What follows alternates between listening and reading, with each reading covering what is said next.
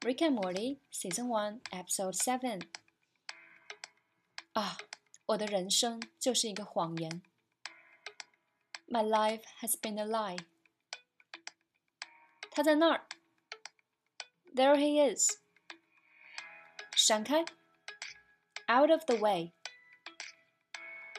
你想伤害他，就从我的尸体上跨过去吧。If you hurt him, you'll have to kill me. 没想到最后我还是像我爸妈对我那样对你撒谎，大喊大叫。I ended up lying to you and yelling at you, just like my parents did to me. 所以呀，父母也不过是有了小孩的孩子罢了。You know, parents are just kids having kids.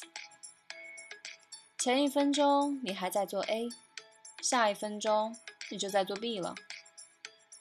One minute you do A, the next minute you do B。我们都有糟糕的冲动、邪恶的念头。We all have bad impulses, bad thoughts。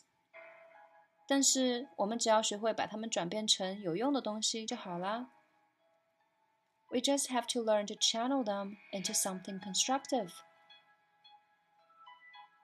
我其实吧，一直都挺想当一个作家的，让自己的脸出现在小说的背面。I always have sort of wanted to see my face on the back of a novel。你一定可以的。I know you can do it。我想我该找个地方自己住了。I think it's time I get a place of my own。啊， 挺有趣的吧？我们做了这么多事，似乎都没有什么作用，也没有什么意义。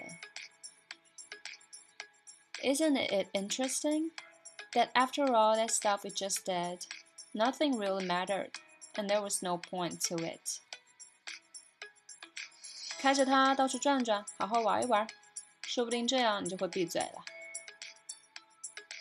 Go right around and have a jolly old time. Maybe that'll shut you up. 你们俩这么长时间跑哪儿去了？Where were you guys this whole time？这个世界啊，还是有救的啦。This world still got a chance。但是你撑住了，用你的苦难完成了这部杰作。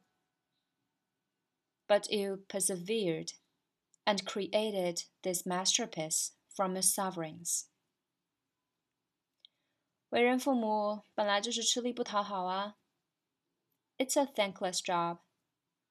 但是你已经尽力了。You did the best you could。